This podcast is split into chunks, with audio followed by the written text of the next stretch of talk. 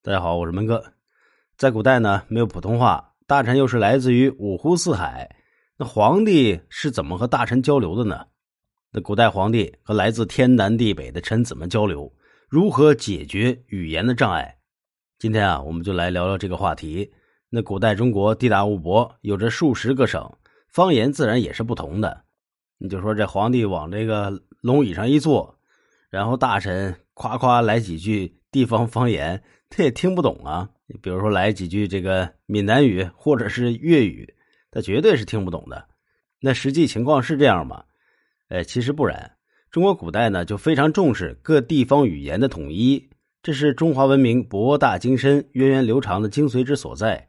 早在夏朝的时候呢，就出现了官话，称作为雅言，哎，也就是夏言，意思就是接近于官方规定的标准规范的语言。也就是按照这个去学习，那也就差不多了，基本上符合官方的要求。去做官的话，也几乎不存在这个语言障碍了。这个雅言不是所有的平民百姓都有机会学习的，仅仅是贵族子弟才能够学习。可以理解成，学习古代雅言的都是能够外出交流做官的人，极少有底层的平民百姓。那其实他学了也没有用，普通老百姓他的活动范围呢很小。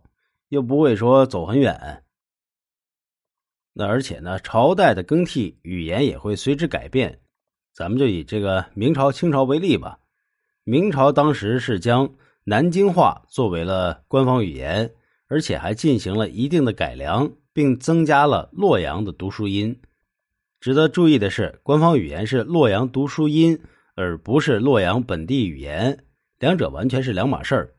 明朝的官方语言和咱们现代的普通话的选择方式相仿，都是选择了一个地区的语言作为国家的流行语言。到了清朝的时候，语言的选择和明朝又有所不同。那清朝的统治者是满族人嘛，所以当时的官方语言也迎来了一次巨大的变革。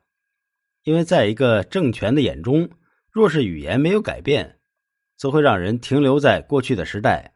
不利于自己由内而外的进行统治，无法彻底打消国人的思维，宣告世界这个王朝由大清王朝接管。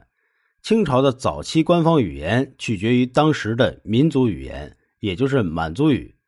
每个大臣都要学习一定的满族语，而在大臣当中也大多都是满族人，因为当时的满族贵族是极力的打击汉人，因为汉族在满族政权的眼中就是低种姓。后来，清朝逐渐的没落，晚清的官方语言也迎来了一次改革，由满族话换成了北京官话。可见当时的国家势力重心逐渐开始改变，这就一直到了民国了，才有了和现代最为接近的国语，是北京话与南京话的结合，也是推动国语发展的一次崭新的时代。